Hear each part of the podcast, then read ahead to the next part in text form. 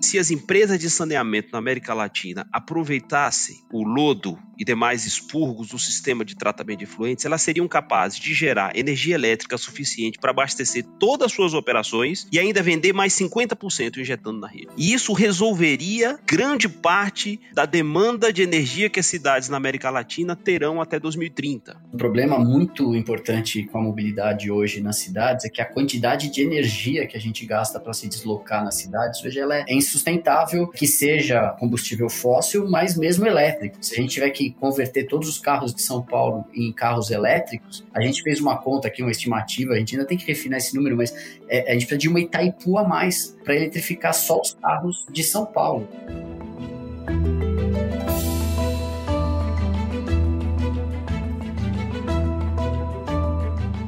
Olá, mentes inquietas e curiosas do século 21. Estamos começando mais um The Shift, o seu podcast sobre inovação disruptiva. Eu sou a Cristina Deluca. E eu sou a Silvia Bassi, e a gente, como sempre, está aqui para falar sobre disrupção, porque, como dizemos, a ruptura é a única constante do século XXI e a gente vai pensar nela todo dia.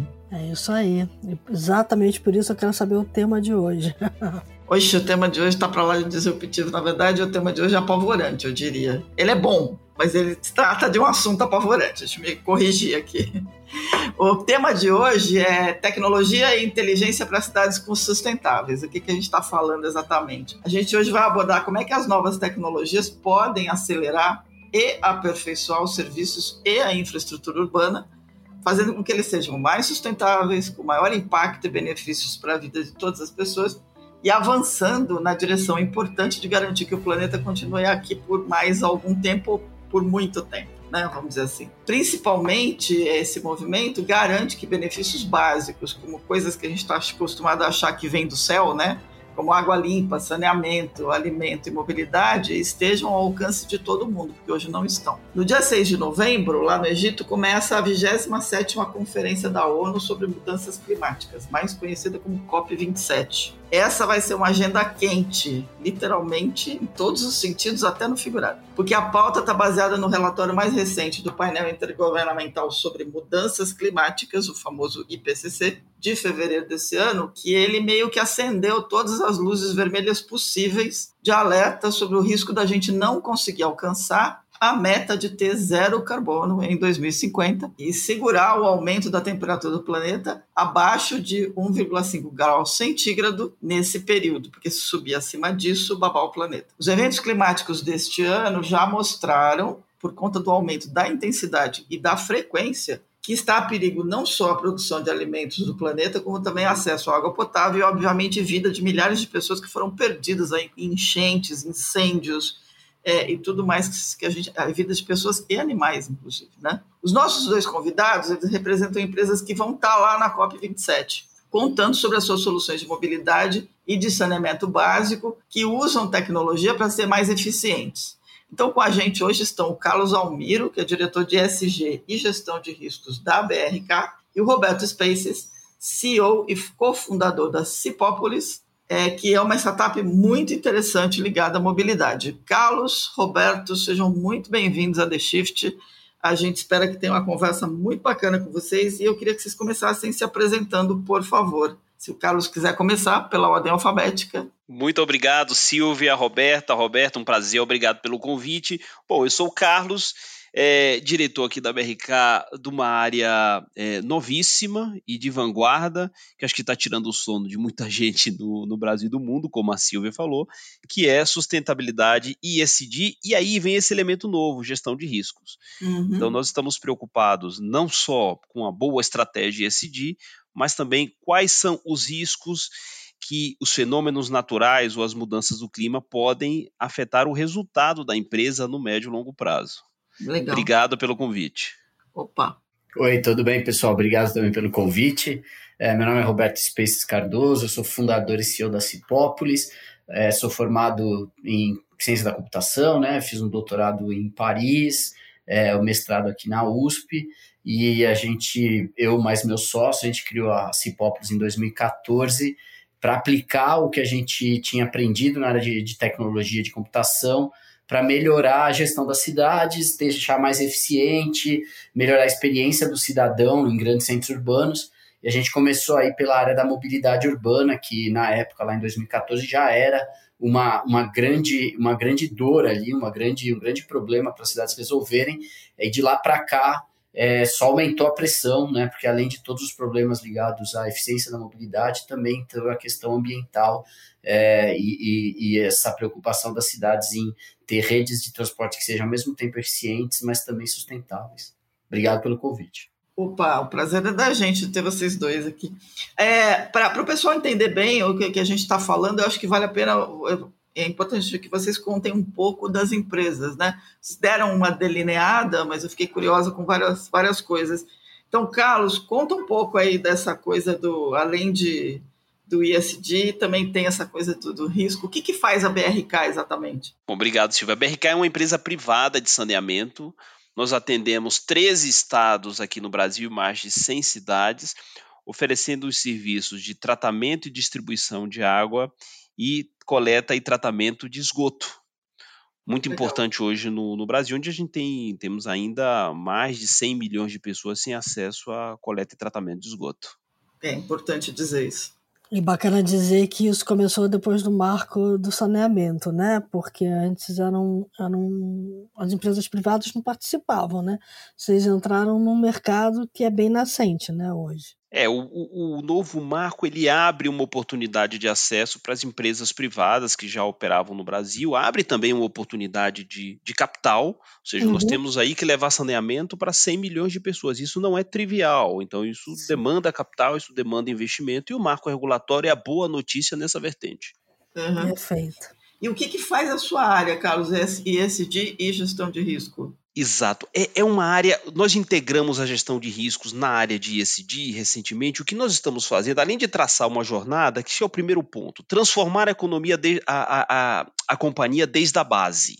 Ou ah. seja, trazendo, mudando o perfil de consumo de energias, trocando para energia renovável, mudando o perfil com eficiência climática das estações de tratamento de esgoto, agora também olhando como os fenômenos climáticos, por exemplo, os riscos chamados riscos físicos, podem impactar no resultado da companhia no médio e longo prazo. Então, nós percebemos que nós estamos trazendo, fazendo a jornada, modificando a companhia, mas olhando para fora, como esses eventos, é, é, os riscos, a gestão de riscos pode afetar a companhia no alcance dos seus resultados. Legal, muito bom. Roberto, como é que a Cipópolis, bom, vocês são uma empresa uma startup tech, né? O que, que é, o que, que faz exatamente a Cipópolis e onde que entra a tecnologia nisso tudo? Ah, a gente, como eu disse, a gente, foi, a gente fundou a empresa em 2014. Desde de 2019, a gente faz parte do grupo Green 4T. A Green 4T é uma, é uma empresa de infraestrutura digital de missão crítica, né? Quando a gente fala de cidade, é, toda a infraestrutura digital da cidade é de missão crítica, né? Não pode parar, tem que funcionar é, uhum. sem, sem interrupções e tudo mais. A, a Cipópolis, a gente é uma, um, um, um braço aqui de análise de dados para cidades inteligentes, né? Então, as cidades hoje já geram uma, uma quantidade imensa de informação, de dados na, na sua operação, é, as cidades estão passando por esse processo de transformação digital, digitalizando várias, é, vários processos nas diversas áreas de gestão da cidade, né, saneamento, por exemplo, como, como a gente vem discutindo, mas também é, saúde, área de defesa civil, né, prevenção de, de catástrofes e tal, de catástrofes naturais, mas uma, uma área que foi talvez a primeira onde começou essa transformação digital foi a área de mobilidade urbana, é, com ah, sistemas inteligentes de transporte e, e uma série de uh, sensores, equipamentos, sistemas para é, facilitar a vida, por exemplo, do cidadão que está dirigindo seu automóvel, mas também para melhorar a gestão do transporte público, para ter mais informação sobre o desempenho de rede de transporte público, é, de bicicletas, né? Então, vários elementos ali da mobilidade de uma cidade hoje em dia geram dados, geram dados a cada, cada minuto, em tempo real, é, e esses dados eram muito pouco explorados, né? Então, quando a gente começou a empresa em 2014, foi aquela época logo depois dos protestos né, do, do pessoal uh, em diversas cidades do Brasil. Aqueles protestos começaram com é, com reclamações a respeito da qualidade do transporte público, da qualidade do, do serviço, é, e a gente percebeu ali que tinha, por um lado, uma, uma dor e uma, uma, um descontentamento da população com o serviço que estava sendo prestado, e do outro lado tinha uma série de dados e de informações que estavam sendo geradas por aqueles mesmos sistemas que não eram usados para melhoria da, da eficiência do, do, do sistema. Né? Então, uhum. o que a gente faz é basicamente juntar diversas fontes de dados que a cidade possui, analisar, cruzar, criar relacionamentos e extrair métricas é, de, de, de, monitoramento de qualidade, de operação é, do sistema de mobilidade, para que a cidade consiga ser mais eficiente na operação, no planejamento e na gestão das suas redes de transporte. Eu me lembro que durante a pandemia eu conversei com vocês sobre uh, como ajudar algumas cidades brasileiras né, a remanejar todo uh, o transporte urbano, principalmente os ônibus e tal, porque tinha toda uma outra logística que precisava ser colocada, né? E, e, na época a gente falou muito sobre como machine learning, IA e essas coisas todas é, poderiam ajudar é, a gestão da cidade a ser mais rápida nas mudanças que precisavam implementar. Vocês nessa época já trabalhavam, por exemplo, com a gestão é, também da parte de poluição de ar, de emissão de gases poluentes, ou isso veio depois? É, a gente, como você bem lembrou que a gente conversou, né, naquela época as cidades a, a pandemia ela é, é, é, exagerou todos os problemas que já existiam ali no, no transporte público, ela só tornou eles mais é, rápidos e mais contundentes é, do que já estava acontecendo. Então, de uma hora para outra, a cidade mudou totalmente e essa mudança não foi uniforme, né? Te, teve algumas áreas da cidade que é, a demanda por transporte público continuou meio próxima do período pré-pandemia, teve áreas em que é, os passageiros praticamente desapareceram e dependia muito do perfil dos moradores e do tipo de trabalho que eles tinham e as atividades que aceitavam melhor um trabalho em home office e outras que aceitavam menos, né? Então, é, a nossa ferramenta acabou conseguindo ajudar um pouco as cidades a entenderem esses, essas diferenças e replanejar a rede. É, nessa época, a gente já trabalhava com monitoramento de emissões, inclusive foi é uma sorte a gente já ter esse monitoramento de emissões previamente à, à, à pandemia, porque a gente pôde, inclusive, avaliar o impacto da pandemia na, nas emissões de, de, de, CO2, de NOx de material particulado do transporte público. Então, a gente conseguiu ter ali um retrato de como que era o sistema antes e como que o sistema ficou é, nas primeiros, nos primeiros meses da pandemia e como que ele vem se é, restabelecendo o impacto disso no meio ambiente, né? Uh, mas depois disso, isso a gente fazia é, é, inicialmente em São Paulo, esse monitoramento de emissões, um projeto que a gente desenvolveu com o Instituto de Energia e Meio Ambiente é, já em 2019, visando as metas de redução de emissões que a cidade de São Paulo impôs no transporte público e é, fornecendo para a sociedade civil uma ferramenta de monitoramento se essas metas estavam sendo cumpridas, né? Aí agora, depois da pandemia, é, a gente está trabalhando também muito em ajudar as cidades a fazerem a conversão é, de um sistema de transporte público poluente para um sistema de transporte público não poluente, zero carbono, baseado em ônibus elétrico e novas tecnologias. Bacana. Bem legal isso aí. Carlos, é, como é que vocês estão usando tecnologia nessas soluções de vocês? Onde é que a tecnologia entra na equação de vocês? Ótima pergunta. Por exemplo, é, numa empresa de saneamento, 60% a 70% das emissões de gases de efeito estufa estarão, é, estão concentradas no tratamento de esgoto. Tá. Nós temos que levar saneamento e tratamento de esgoto para mais de 100 milhões de pessoas. Então, vocês concordam comigo que num cenário de marco regulatório até 2033, nós vamos aumentar, universalizando o saneamento no Brasil, nós vamos aumentar as emissões é, do escopo no entanto, não é negociável, o como vai importar muito, não é negociável apenas universalizar o saneamento sem mitigar emissões. Então, na BRK, o que, que nós estamos fazendo? Nós estamos mudando as estações de tratamento de esgoto, colocando eficiência não só operacional, como também eficiência na mitigação de emissões. Então, nós utilizamos uma tecnologia é, chamada Nereda, uma tecnologia holandesa que nós importamos para o Brasil com exclusividade, essa, essa estação de tratamento de esgoto, ela sozinha, ela consome 20% menos energia elétrica comparado com uma estação convencional, que a gente vê com, com, com bastante frequência nos centros urbanos, uhum. e consome também, e muito importante para a grande cidade, 30% menos área, Caramba. abatendo 90% das emissões de gases de efeito estufa. É então, essa alteração, de, essa alteração de perfil é que nos levará a atender as metas de universalização, mitigando e contribuindo também com os aspectos climáticos. Um outro exemplo, além de muitos que nós estamos aplicando, num tratamento de esgoto, ele gera o produto final uma coisa chamada lodo. Lodo é uma matéria, ele é praticamente uma água, tem 80% de líquido e 20% de sólido, e hoje, do ponto de vista convencional, uma empresa de saneamento transporta aquilo num caminhão, parecendo um caminhão-pipa, e leva para o aterro. O Roberto, que conhece muito aí a, a dinâmica das cidades, sabe que um problemão das cidades no Brasil chama-se essa coisa atrasada de aterro. Uhum. Então a gente não tem capacidade de aterro. Então, como é que a gente vai querer universalizar o saneamento se a gente não tem aterro? Então, uhum. precisamos mudar a mentalidade no Brasil e passar a reciclar. Então, no caso do lodo na BRK, o que, que nós estamos fazendo? Nós estamos secando o lodo com tecnologia de energia solar, ou seja, revertendo a proporção, tirando todo o líquido, deixando sólido, com isso diminui em 80% o volume desse, desse resíduo me propiciando aproveitá-lo do ponto de vista energético. E aí, para dar um exemplo e finalizar aqui essa parte, em Goiás, onde nós estamos implantando uma, uma, uma tecnologia desse tipo de secagem solar do lodo, eu gasto hoje, em média, por ano, 3 mil viagens de caminhão transportando lodo para o aterro. Com essa tecnologia apenas secando, eu vou diminuir para 600 viagens e ir acoplando aproveitamento energético zero.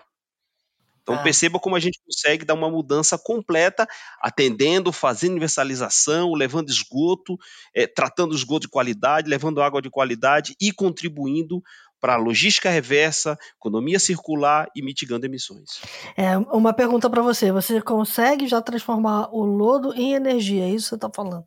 Em gás? Esse, essa etapa e essa etapa que nós estamos em estudo com a área de engenharia, a parte de secagem, nós temos o conhecimento internalizado na companhia e já fazendo um projeto como esse, por exemplo, em Goiás. E agora estamos avançando em estudos e como é que a gente aproveita esse insumo do ponto de vista energético, fazendo inclusive estudos com, com, com o Senai tá. para entender qual é a melhor forma da gente aproveitar esse resíduo do ponto de vista energético.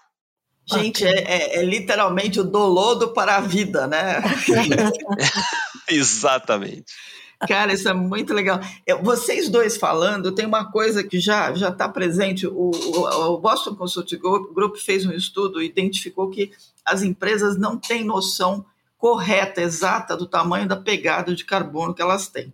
E com isso, elas não conseguem dimensionar é, as medidas para realmente garantir que elas vão caminhar para o net zero. Perfeito, você trouxe um ponto importantíssimo, Silvia, que além de não conhecer a pegada, é, as empresas terminam não conhecendo o tamanho da oportunidade. Vou dar um dado aqui para você. O, o, último Energy Outlook da Agência Internacional de Energia, uhum. ela traz um dado que se as empresas de saneamento na América Latina aproveitassem o lodo e demais expurgos do sistema de tratamento de efluentes, elas seriam capazes de gerar energia elétrica suficiente para abastecer todas as suas operações e ainda vender mais 50% injetando na rede. Caramba. E isso resolveria grande parte da demanda de energia que as cidades na América Latina terão até 2030.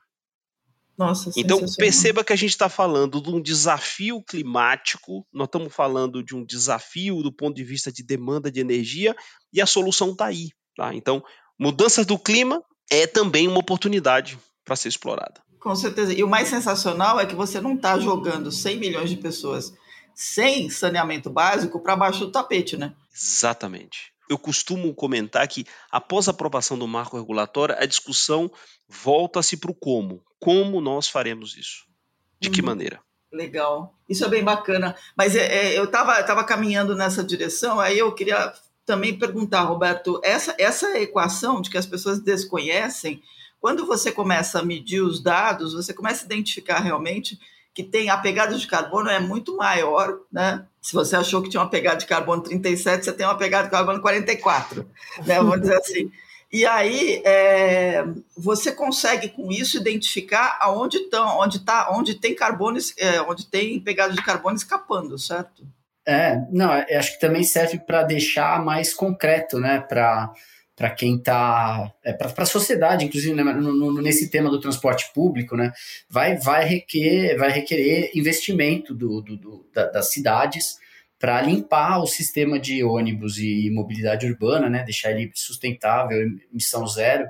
É, vão ser necessários investimentos, vai ser um processo um pouco longo até, a gente quer que seja o mais rápido possível, mas a gente sabe que não é fácil mudar todo um sistema que já existe, uma tecnologia que já existe e que é crucial para as cidades, né, continuarem a, a se desenvolver, mas você ter números que mostram quanto que esse sistema gera de CO2 hoje em dia, quanto que ele polui, é, sabendo já do impacto da poluição na população e você poder demonstrar o benefício ao longo do tempo, também deixa mais concreto para o cidadão é, onde está sendo investido esse dinheiro, qual o benefício que ele está tendo com a implantação daquela tecnologia, né? Se você não mede, fica, é, é, é, até difícil o argumento, é difícil até o convencimento e, a, e, e, e o engajamento da, da, da, população nesse, nesse processo aí de descarbonização da economia. Então, acho que é, é muito importante o, a medição, né, e você ter dados sobre a, a, a pegada de carbono atual até, para poder demonstrar resultado é, poder engajar a população e também para o gestor, que é responsável pelo investimento, saber onde investir e como ter o maior impacto possível é, com o menor investimento possível. Já que a gente tocou nessa questão da eficiência, o quanto um ônibus elétrico retira de dióxido de carbono diariamente é, em comparação com um movido a diesel, por exemplo? É, não, o, o elétrico, é, se, é, se a gente se limitar a operação dele, né, ele, não, ele gera zero, né, zero, ah. zero CO2 na operação, que, que inclusive as metas que São Paulo estabeleceu, né, a, a longo termo, o sistema de transporte, é zerar as emissões em 20 anos, é, contando de 2018. Então, a meta é ter um sistema de transporte público zero emissões em 2038. Né? E aí o, o, a gente acaba falando de ônibus elétrico porque dentre as diversas tecnologias aí um pouco mais sustentáveis e tal para a mobilidade, o ônibus elétrico é o único que, que é capaz de uh, zerar as emissões de carbono do, do transporte. Né? E aí a gente já está falando do transporte público, que já é mais uhum. sustentável por definição, porque ele carrega mais pessoas usando menos energia, né?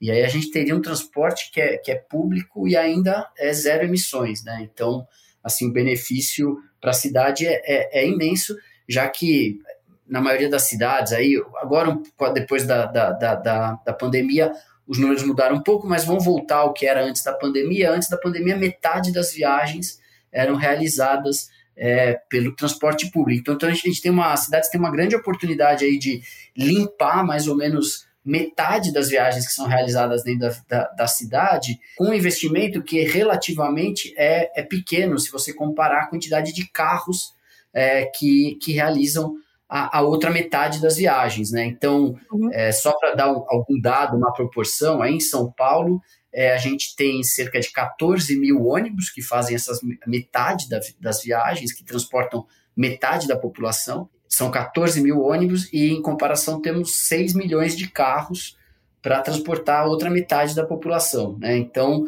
é, é, é, muito mais simples você trocar 14 mil ônibus por ônibus elétricos do que você trocar 6 milhões de carros particulares por carro elétrico. É, a grande uhum. oportunidade das cidades é, é conseguir limpar é, uma grande parte do transporte, é, focando no, no, no transporte público e na descarbonização do transporte público. Boa. Eu estava tava pensando assim, eu tinha um dado na cabeça que cada ônibus a diesel gerava uma emissão grande de mais de 100. É, gera aqui, muito, né? Não, o sistema de transporte público de São Paulo, aqui eu estou olhando nosso monitoramento, é, é, é são 2 mil toneladas de CO2 por Isso. dia é, jogadas é, no, no, meio ambiente aí, né? Então a gente consegue, né, a, a termo aí zerar essas 2 mil toneladas diárias de CO2 que estão sendo geradas. É muita coisa. Muito legal. Bom, é, vamos falar um pouco de COP27. Vocês estão indo para lá. É, vocês estão indo para apresentar soluções, para ouvir soluções. Qual que é a perspectiva dessa participação das duas empresas lá? Bom, do nosso lado, nós estamos indo é, junto com a ICC Global, que é a Câmara de Comércio Internacional. Eles, eles, eles instalaram lá um stand na Blue Zone, que nós patrocinamos, e nós iremos para apresentar né, e também é, conhecer a, as iniciativas que estão sendo desenvolvidas do ponto de vista de segurança hídrica e soluções para saneamento, e também com muita expectativa no que se refere ali à regulação do mercado global de emissões. É, o nosso entendimento aqui é que ele será uma alavanca importante ali na descarbonização da economia.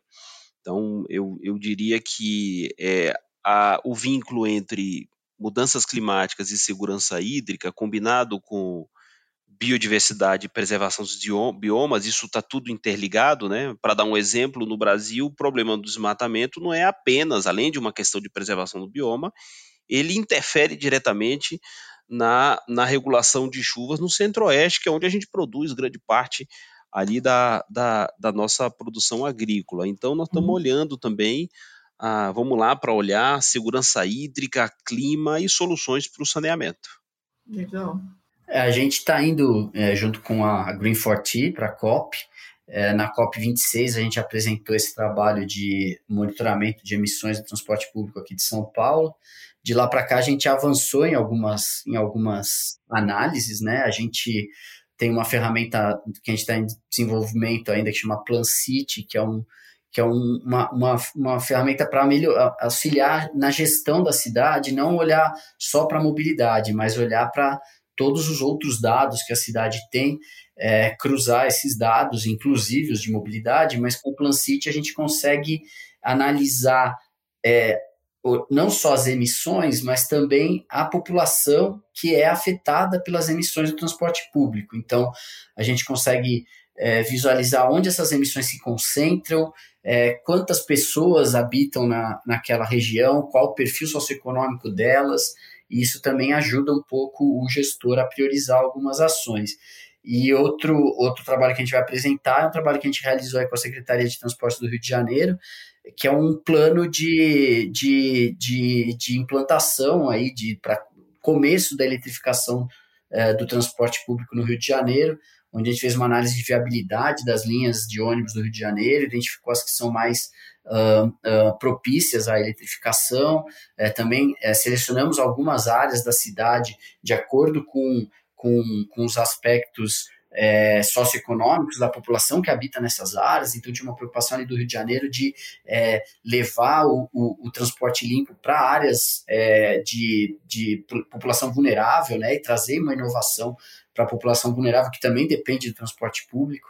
É, e, e, e, aí a gente, a partir dessa análise, a gente, juntamente com a secretaria, é, desenvolveu um plano de eletrificação de linhas com algumas etapas é, onde a gente consegue maximizar o impacto uh, positivo da, dessa eletrificação uh, e também minimizar investimentos, aproveitando ali sinergias de operação entre as diversas linhas, reduzir o investimento em veículos elétricos para atender uma maior quantidade de pessoas com uh, a menor quantidade de veículos. Muito bom. Eu ia perguntar sobre um desafio que vocês começaram a participar no ano passado, né? É, e, e, que acho que ele segue agora, né, em 2022, ou já seguiu, que era um, um desafio do Fórum Urbano Mundial. É, a gente, a gente, na verdade, ano passado também foi selecionado para participar de um programa é, da ONU Habitat, que era é, relacionado a, a escalar algumas soluções, né, chamava Scale Up, de soluções que uh, combatem ali a, a, a, mudança climática e, e, e enfrentam os desafios da redução de emissões, da descarbonização da economia. A gente, graças a esse uh, desafio que a gente foi selecionado ano passado, tivemos a chance de apresentar nossa solução para diversos países no mundo todo, para gestores públicos de diversos países. Falamos com responsáveis por descarbonização do transporte público da Lituânia, da Estônia, uh, da Polônia, Espanha, Austrália. Quer dizer, foi, foi muito legal a gente ter contato com, com outros países, entender em qual nível essa discussão está nesses outros países, quanto eles estão à frente ou não né, do que está sendo feito no Brasil, como eles conseguiram é, acelerar. E aí, desde então, a gente está participando de alguns eventos aí da ONU Habitat. É, neste ano mesmo, em, agora em, julho, a gente participou do World Urban Forum uh, em Katowice, na Polônia, que é o grande fórum da ONU Habitat de cidades. Então, é, é meio que o equivalente da COP, mas com foco em cidades, onde se discutiu muito é, a transição é, para economias de baixo carbono, os impactos que as emissões e o aquecimento global estão causando nas cidades. Então, se falou muito de resiliência de cidades, de né, alagamentos, habitação, problemas de habitação. E se falou também muito em mobilidade é, e transição para mobilidade elétrica, né? E sobre os diversos, diversos modos de transporte, tanto veículos privados, mas também bastante se falou de transporte público bacana, porque todos os dois têm alguma coisa a ver com como a gente planeja a, a, cidade como um todo, né? Tem muito da urbanização da própria cidade. O Carlos falou sobre a possibilidade de você ter espaços menores para colocar uma estação de tratamento. Carlos, eu morei durante muitos anos do lado de uma estação de tratamento no Rio de Janeiro. Eu sei o tamanho que a estação tem Exato. E, qual, e qual barulho que ela faz, né? Porque assim fazia muito barulho, então. E, e às vezes cheiro. Cheiro, é, cheiro até não tinha muito não, é, mas barulho tinha muito. E, e eu me lembro muito disso e assim, do tempo que eu morei, era na Ilha do Governador, do tempo que eu morei lá, para hoje a ilha cresceu muito e a estação de tratamento continua a mesma. É, então, eu imagino que ela tenha que tratar muito mais esgoto, talvez hoje tenha muito mais cheiro, né? É, e, e, e, a gente deveria ter outras para comportar toda a população que está ali. Da mesma forma, é, o transporte urbano que foi pensado para uma população que era pequena e que de repente cresceu muito. É, do tempo que eu saí da ilha, tem mais ou menos uns 20 anos para cá, a ilha cresceu mais de 20 vezes a população dela. É. E ela continua com a mesma infraestrutura para tudo, transporte, para é, tratamento de esgoto. E aí eu queria fazer uma pergunta para vocês, que era é, de que forma vocês podem ajudar as cidades, assim, muito claramente com a urbanização, repensar a distribuição da malha urbana, né, e de tratar essa questão toda. Fiquei muito curiosa com estações de tratamento menores. É, é, isso é fundamental. Se você chega aqui é, em São Paulo, por exemplo, você dificilmente você encontra espaço para colocar uma nova estação de tratamento de esgoto, estação de tratamento de água. Então, o espaço é um problema nos grandes centros. Então, na medida que você consegue trazer tecnologias que você possa implementar em estruturas modulares, ocupando uma área menor, você não só é, é, consegue ser mais ágil e construir mais estações, como também você até simplifica o processo de licenciamento ambiental. Essas estações que eu te mencionei, elas inclusive não geram cheiro. Uhum. Né? É, outro detalhe que eu não mencionei, elas têm uma demanda menor de químicos né, no processo ali. Então, quer dizer, é, isso é extremamente fundamental para que a gente consiga se adaptar ao meio urbano e no final do dia o espaço não seja um gargalo para universalizar o sistema, o, o serviço. É, de novo, eu quero lembrar as metas lá é, do novo marco regulatório é levar o saneamento para 100 milhões de pessoas até 2033. Então, imagine vocês que nós levaremos teremos que construir, né, as empresas de saneamento como um todo, é, é, muitas estações de tratamento de esgoto. E um detalhe importante: essas estações de tratamento de esgoto consomem energia. Então, uhum. também precisamos pensar é, em consumir a energia renovável. Na BRK hoje, nós 54% do consumo direto de energia é renovável. Não estou nem considerando aqui o percentual renovável da energia é, que vem da nossa matriz energética, é o que a BRK é, consome diretamente através de plantas de autogeração de energia solar e também com aquisição de energia renovável incentivada no Mercado Livre. Então, É, mais uma vez, o como. Isso também importa, porque senão é, não vai ter energia para você, para abastecer essas estações. Uhum. É, o, o, problema todo está isso, tanto a solução de mobilidade elétrica, né, quanto as soluções que você estava mencionando das estações inovadoras, tudo que está vindo agora, essa eletrificação da economia de uma forma geral, depende de um repensar a matriz energética rapidamente, né? Porque a gente não pode usar combustível fóssil. Né? A ideia é que esse negócio decaia. E nem carvão. Então a gente vai precisar começar né, a pensar em, em outro tipo de coisa. É uma equação complicada essa de resolver. É, e, e, isso é muito sério, é, é, Silvia. Se vocês tiverem a oportunidade de ver uma reportagem no Estadão desse sábado, ele fala dos tipping points, ou seja, os, estu os estudiosos, cientistas do clima, já estão chegando à constatação que determinados é, é, problemas, por exemplo, o degelo de calota polar, vai chegar um momento, esse momento não está longe, que você não vai ter como mais reverter. É. é faça ponto, o que faça. É o ponto é da o não, não virada, né? É o ponto da não virada, né? Você não tem como voltar para trás e aí ou você percebeu ou já era. Então tem uma reportagem, essa reportagem belíssima do Fernando Reinache, quem tiver oportunidade de, de ler, é, vale a pena para a gente compreender, por vez, aí a gravidade é, do problema. E abaixo também, nessa mesma edição do, do Estadão, há uma outra reportagem que fala que em São Paulo, na semana passada, né, é, foi, já foi detectado, isso acontece com uma certa frequência, é, fuligem e resto de queimadas da Amazônia, inclusive com cheiro uhum. característico. Ou seja, nós estamos a 4 mil quilômetros de é. Manaus, para a gente colocar um ponto. Isso dá, para vocês terem uma ideia, dá praticamente duas vezes ir e voltar entre Lisboa e Paris. E o impacto nós estamos vendo aqui.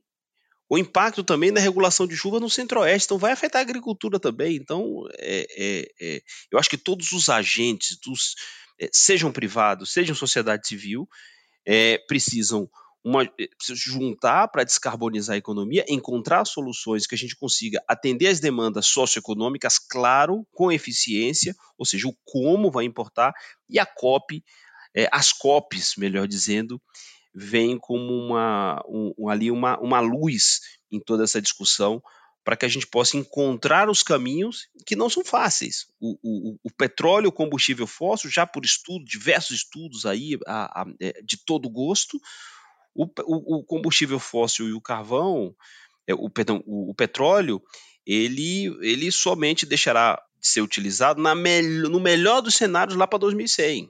Então nós temos uma oportunidade aqui de fazer um monte de coisa, dentre elas hidrogênio verde e outras oportunidades para a gente poder transitar até lá. Legal. Roberto, a Placite pode ajudar, assim, você reformular as cidades em função da mobilidade urbana, para as pessoas não terem que se deslocar tanto, por exemplo? É, não, é exatamente. Você tocou num ponto aí que é crucial, que pouco se tem falado, mas um problema muito importante com a mobilidade hoje nas cidades é que a quantidade de energia que a gente gasta para se deslocar nas cidades hoje ela é, é, é, é, é insustentável, é que seja uh, combustível fóssil, mas mesmo elétrico. Né? Não, se a gente tiver que converter todos os carros de São Paulo em carros elétricos, a gente fez uma conta aqui, uma estimativa, a gente ainda tem que refinar esse número, mas é, a gente precisa de uma Itaipu a mais para eletrificar Nossa. só os carros de São Paulo, assim, sabe? Então tem que entender que é insustentável ficar desse jeito, né? A gente tem que diminuir a quantidade de viagens, tem que trocar viagens que são feitas usando automóvel por outras formas mais sustentáveis, e aí tem bicicleta, caminhada, uhum. e aí também passa é, por, por uh, reconstruir, mudar a cidade, né, não só criando infraestrutura de, é, cicloviária para facilitar deslocamentos por bicicleta, né, é, ou, ou outros tipos, né, calçadas para que as pessoas possam andar, mas também reorganizar as cidades para que as pessoas não precisem é, sair da zona leste de São Paulo para ir trabalhar na Zona Sul, na, na Berrine, transportando, né, saindo de um ponto, da, de um lado da cidade para outro, é, é, para poder ter acesso a emprego, ter acesso à, à educação, à saúde. Então, é uma das tipo, uma das análises que a gente faz já no Plan City é exatamente isso, olhar é, como, que, como que está uh, distribuída a infraestrutura de educação na cidade, de saúde, empregos, Uh, a gente está fazendo algumas análises para tentar ajudar um gestor que queira implementar aquele conceito de cidade de 15 minutos, que ficou mais é, popular é, é, ultimamente, né, que Paris está tá implementando, que é uma ideia onde, de, de que o, o, o, cidadão possa realizar todas as atividades dele ali num raio de 15 minutos a pé ou em bicicleta, então que ele possa ir para a escola, para o hospital, para o trabalho, comprar, supermercado, que ele tenha todos os serviços ali num raio pequeno, justamente para reduzir a quantidade de viagens que ele precise fazer ao longo do dia usando um veículo uh, para maiores distâncias. Né? Então, é mais uma, uma ação para tornar as cidades mais sustentáveis que depende de, de, de uma análise dos dados, de olhar para é, em, em, larga escala, né, poder identificar para todos os tipos de atividade do cidadão é, em quais locais da cidade que uh, é, é, o, o, cidadão demora mais tempo para fazer e como que o gestor público pode é, mudar zoneamento, dar incentivos fiscais para instalação de certos negócios, para reduzir a quantidade é, de viagens necessárias, fazer o que também o pessoal chama ali de, é, de, de, de desaparecimento de tráfego, né? mudar a cidade de tal forma que os carros sumam da rua porque o cidadão ali não vai mais precisar de um carro para se deslocar e ter acesso às oportunidades. É, esse é um, esse é um aspecto super interessante. É, tem, um, tem um dado interessante, a gente deu na semana passada uma informação que é que talvez mude bastante a cena e vai na, na, na direção do que você está falando, que é assim, o veículo elétrico mais vendido é, de 2021 é, não foram os carros, foram as bicicletas, né? O número de bicicletas vendidas é, globalmente está superando o número de carros elétricos vendidos globalmente. E é um número enorme. É, as, as e-bikes elas estão assumindo a dianteira disso aí. Isso muda o cenário brutalmente. Né? Você pega os números, por exemplo, nos Estados Unidos, em 2021 foram 652 mil veículos elétricos e foram 880 mil bicicletas elétricas. Não, sem, sem dúvida, a bicicleta elétrica ela tem um papel muito importante aí, que é de, um é aumentar o raio de acesso de quem se desloca com bicicleta, né, porque é, a, a, a, bicicleta elétrica permite que é, pessoas mais com, com alguma dificuldade, é, cidades que têm mais obstáculos, que a bicicleta seja usada para deslocamentos, é, também permite que as pessoas cheguem um pouco mais longe, então troquem mais viagens que seriam feitas com automóvel por viagens com a bicicleta. E a bicicleta é muito mais eficiente também no uso da energia elétrica para deslocamento. Né? Tem um uhum. problema também importante aí no, com os automóveis, que é uma tendência de se fazer né, SUVs elétricas, né? Quer dizer, você tem um carro que, se o carro já é pesado, ainda você constrói um carro que é muito mais pesado e coloca um motor elétrico para mover uma massa de ferro muito maior, né? Então, é, acaba sendo super ineficiente também no uso da, da energia elétrica. A bicicleta muito mais leve consegue usar melhor a, a bicicleta, a, a, a energia elétrica para o deslocamento do, das pessoas. Bom, maravilha. A gente está acabando o nosso tempo aqui. Eu queria fazer uma última pergunta para vocês. A gente falou de bastante coisa. A gente falou de, da, da conscientização das pessoas, da necessidade de relacionamento público-privado. É, tem muita coisa nessa equação, né?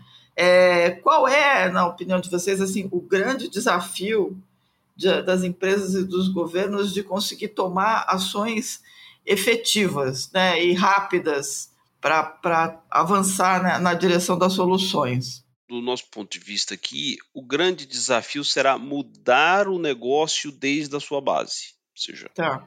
aqui nós não estamos falando de compensar emissões. Compensar é em último caso, quando você Isso. resta ali uma, um percentual de emissões que você não tem mais o que fazer do negócio, você vai lá e vai, você compensa. Agora, transformar o modelo produtivo é que é o grande desafio. Então, você uhum. precisa de investimento, você precisa de incentivo, para alterar a dinâmica do negócio. Não, quando a gente fala em mudar um tipo de estação de tratamento por outra, aquilo tem investimento envolvido, né? Quando você fala em mudar o perfil de consumo de eletricidade por eletricidade renovada, aquilo tem um esforço é, é, envolvido. Muitas vezes as soluções já são economicamente viáveis, então abre um cenário é, é importante. Muitas vezes não. Então, é, é, por exemplo, o hidrogênio verde, eu vi uma palestra até recentemente que Bastaria que o, no mercado regulado o preço da tonelada de carbono fosse 50 dólares para viabilizar a substituição do hidrogênio cinza pelo hidrogênio verde.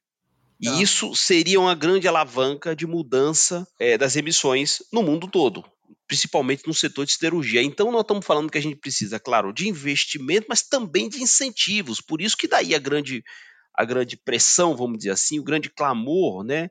pelo artigo 6 do Acordo de Paris, que é a, a, a, criação definitiva do mercado global de emissões, para que a gente possa criar um grande, uma onda de grande onda de incentivos para esses projetos. Então, acho que investimento em incentivos, é, eu acho que esse é o grande desafio, o grande esforço, é, acredito eu, que para todas as indústrias.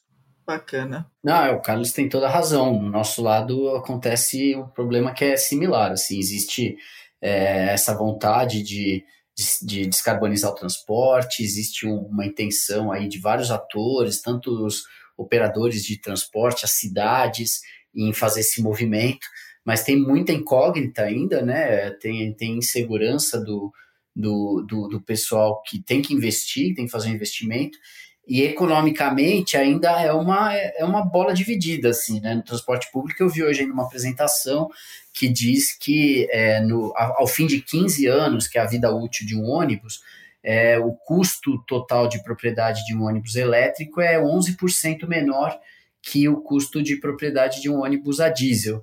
Mas o investimento inicial para um ônibus elétrico é muito maior que um hum. investimento para um ônibus a diesel. E isso é uma escolha também, quer dizer, é, é, é realmente o, o, ônibus elétrico é mais caro por tecnologia, mas assim, é, você pode equilibrar, tem né, alguns mecanismos aí fiscais, é, de incentivo, uh, de, de, até de, de, de incentivo financeiro é, do governo, que pode equilibrar um pouco esse jogo. Né? Eu conheci na última Copa, inclusive, uma pessoa da, da Noruega que disse que lá na Noruega hoje é mais barato você comprar um carro elétrico do que um carro a diesel. Né? Uhum. E falando assim, eu pensei, mas como, como isso é possível? Aqui no, a gente no Brasil a gente vê que o preço de um carro elétrico é às vezes 10 vezes mais caro, 8 vezes mais caro que um carro a diesel. Mas na Noruega eles mudaram a, o equilíbrio de impostos e, estão taxando bastante carros movidos a energia, é, a fontes de energia não renováveis, né? Estão diminuindo o imposto, incentivando a compra de carros de uh, energia renovável. E aí, como resultado, metade já da frota de carro particular da Noruega já é elétrica. Né? Uhum. Então, é, a gente precisa ter uma estratégia federal e que seja é, alinhada com estados e municípios que é, favoreça é, e que crie as condições e os incentivos aí necessários, que sejam eles legais, como teve aqui em São Paulo, metas que são definidas em contrato com as operadoras de transporte público de redução anual de emissões, então eles são obrigados por contrato a reduzir as emissões de transporte público ano a ano, mas também tenham incentivos econômicos, né, e que é, a, a, a economia toda do, do, do país se dirija a uma economia de baixo carbono, incentivando tecnologias de menor impacto ambiental e desestimulando as tecnologias que causam um impacto maior no meio ambiente. Boa. Você citou a Noruega, na Lituânia tem um negócio muito maluco que é o seguinte: o governo da Lituânia separou 11 milhões de dólares para usar como incentivo para pessoas que têm carros velhos trocarem por uma bicicleta elétrica. Eles dão 1.200 dólares para a pessoa ir lá e, crau, comprar uma bicicleta elétrica. E com isso eles estão mudando completamente a matriz, né? Estão mudando completamente a estrutura. Paris fez isso também, né? Paris também é. tem incentivos para compra de bicicleta que o governo dá.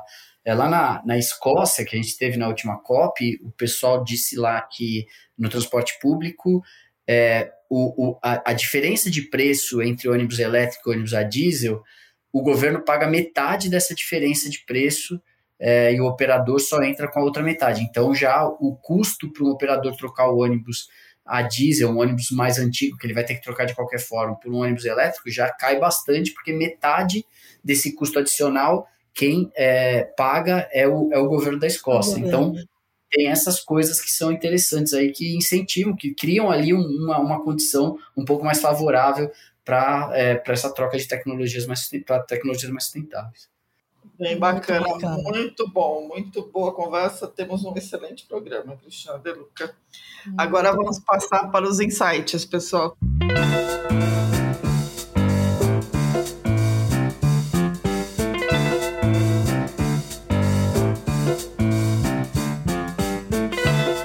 Quem quer começar dando dica aí? Eu vou puxar um pouco para o lado social. Nós falamos muito de clima e eu uhum. vou falar aqui de uma publicação que eu adoro.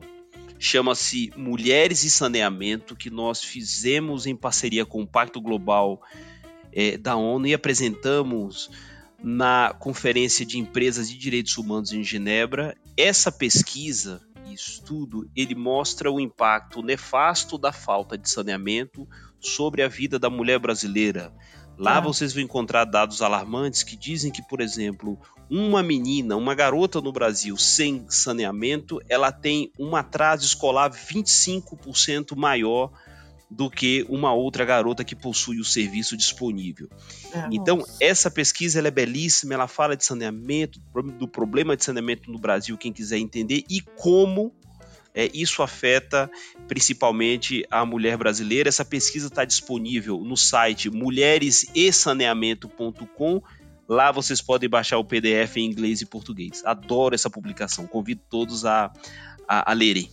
Nossa, dica Muito preciosa, bom. maravilhosa dica. Minha dica, como a gente está falando de COP, né? COP 26, 27, na COP 26 eu assisti uma palestra de uma de uma ativista, é uma é uma jovem, é uma menina da, da Uganda, que ela chama Vanessa Nakati, eu não conhecia. Ela fez uma, uma fala sobre os desafios que eles estão enfrentando em Uganda e, e, e o desespero que é para a população de lá, que está sofrendo o impacto né, da, da mudança climática, que muitas vezes eles nem, sem, não, nem são os principais responsáveis por isso. Né? Então, assim, o, é, os países desenvolvidos gerando um impacto numa população que sofre sem ter muito como agir, né?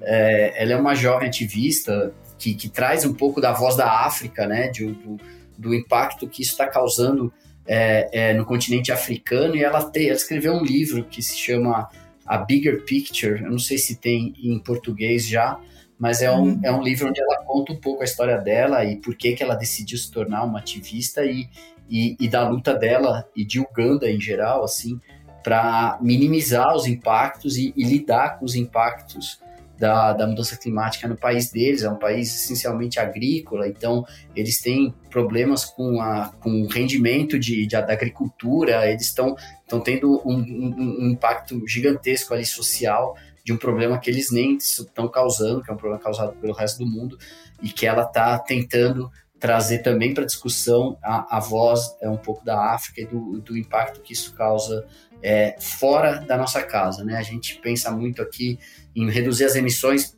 para diminuir né, doenças respiratórias e o impacto que isso causa aqui no, no nosso é, mundo, mas é, também tem que lembrar que isso está causando uh, problemas para pessoas muito distantes e que não tem nem como uh, agir para reduzir, minimizar isso. Né? Então, acho que é bem interessante.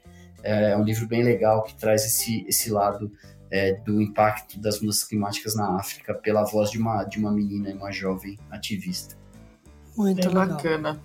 É, bom, para lembrar o que a gente pode estar tá perdendo, né, o que a gente já está perdendo, tem uma, uma, uma, uma série de, de documentários na Netflix do David Attenborough. E, e, um deles que começa com a Life on Our Planet, né? Mas tem, tem alguns outros. Então ele ele faz uma, um rasante aí muito bom sobre o que, que a gente está perdendo em termos de vida selvagem, mas não só do resto do planeta. É bom, né? É sempre bom a gente olhar, ver o que pode perder, quem sabe se a gente acelera para não perder, né? Então fica a dica aí do, do, dos documentários do David Attenborough. Muito bacana. Bom, eu quero dar, na verdade, três dicas. É, Vamos lá. As duas primeiras são, a Silvia vai lembrar disso, uh, duas cartilhas que a gente, uma a gente fez, a outra a gente participou da elaboração Isso. do BID sobre cidades inteligentes, né? Então a primeira é de 2018, é, e, e, trata de cidade inteligente como um todo, né? Então fala muito sobre transporte urbano, fala muito sobre saneamento, fala muito sobre soluções que várias cidades no mundo quando começaram essa jornada para se tornarem cidades inteligentes, conseguiram dar para melhorar a vida da população. Né? E a outra é Big Data para o desenvolvimento urbano sustentável, que Exatamente. tem tudo a ver aqui, porque acho que vocês dois usam muito, né? Muito dado uh, para tentar transformar os negócios e transformar a gestão uh, das cidades. Então, Se eu não me engano, a gente inclusive participa dessa do Big Data para o desenvolvimento urbano sustentável. Acho que tem ali um pedaço que fala do, de algumas coisinhas que a gente fez ali de análise de dados de mobilidade. Tem, com certeza. É. Tem muito. Muito é, bom. Recomendo, dois, dois. Olha, não é porque a gente, não é porque a gente fez, mas está muito legal. Bons mesmo, os dois livros são muito bons. É, e são fáceis de ler rápido, tá, tá muito bem legal. Então, são é, histórias bem inspiradoras, né? Como a gente gosta de contar aqui. E a outra dica que eu quero dar, e aí é um pouco na linha do Carlos, né, Carlos? Quando a Silvia me falou que a gente ia falar de é, saneamento básico, eu me lembrei do, do filme Sim, Saneamento claro. Básico. É, e eu acho que tem tudo a ver, porque o filme é um filme de 2006, a gente ainda estava começando a discutir é, o marco do saneamento básico, e é uma cidade do interior é, do Rio Grande do Sul, né, que precisa se mobilizar para fazer com que a prefeitura lide com saneamento básico, né? E hoje em dia essas cidades menores que também precisam, porque a gente olha muito para as grandes cidades, mas a gente esquece que a gente tem muitas cidades pequenas uh, em vários lugares do Brasil que não têm saneamento, né? E que precisam ter. Exato. Então, é, acho que vale a pena revisitar. É um filme é, do Jorge Furtado e, e assim, é, gostoso de ver e que traz essa problemática toda do saneamento básico de uma forma leve, né, para todo mundo entender. Muito, Muito bom, bom, excelente.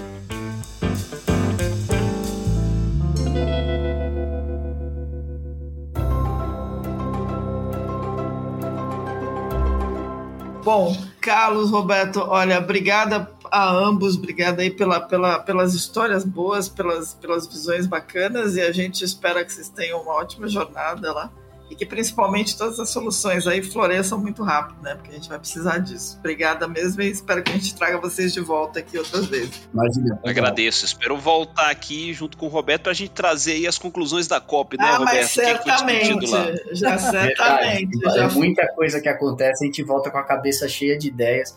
É, e compartilhar com vocês vai ser bem legal. Obrigado pela conversa, que foi bem, bem, bem interessante, bem legal. Já tá e Roberto, por favor, vamos tomar um café lá em Charmel Shake. Ah, sem dúvida. Vamos nos conhecer pessoalmente.